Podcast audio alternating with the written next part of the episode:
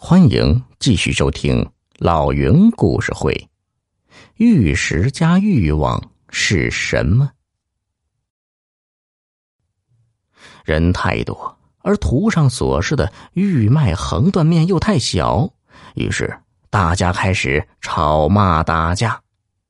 可是八辈子祖宗都骂了，人也打伤打残了不少，问题还是没有解决。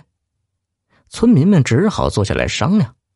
商量的结果是，把全村村民分成若干组，每组三天，轮流着上山挖玉，谁挖到就归谁。不久啊，那几个城里人又来了，这次他们是光明正大的来，而且就在大家开挖的山洞口安营扎寨，收购贺金玉。村民们赶紧将自己挖出的贺金玉抱来。城里人拿出放大镜，上下左右仔细的端详，这里那里轻轻的敲击着，再放进一个电子仪器里，好一阵的检测。最后，虽然挖到真正贺金玉的只有寥寥三四个人，但是他们都获得了累死累活耕地种粮一年都赚不到的钞票啊！整个大山村的人眼睛都红了。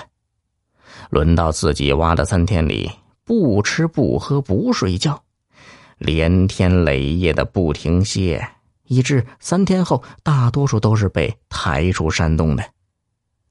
不是自己开挖的日子里呀，也尽量的挤进洞里，将那些被丢弃的石头抱出来砸碎，寻找可能藏在里面的贺金玉。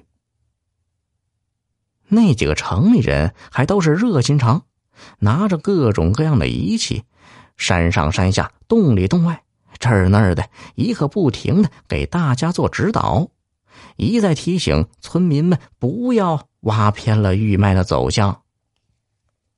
当听说山那边的村民开始从那边往这边挖的时候，大山村的村民更着急了，没日没夜的拼起了命啊！大山村村民的付出没有白费。半年后，当这座山被他们打通的时候，他们每家每户都挖到了贺金玉，都得到了种地三年都赚不到的钱。此时，在市政府大楼里，那几个城里人向领导汇报着工作。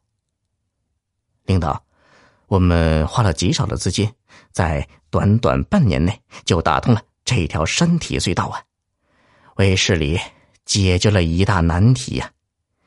呃，接下来呢，应该就可以组织施工队进行隧道加固施工了呀。老铁们，本集已播讲完毕，多多分享转发哟。老云拜谢了。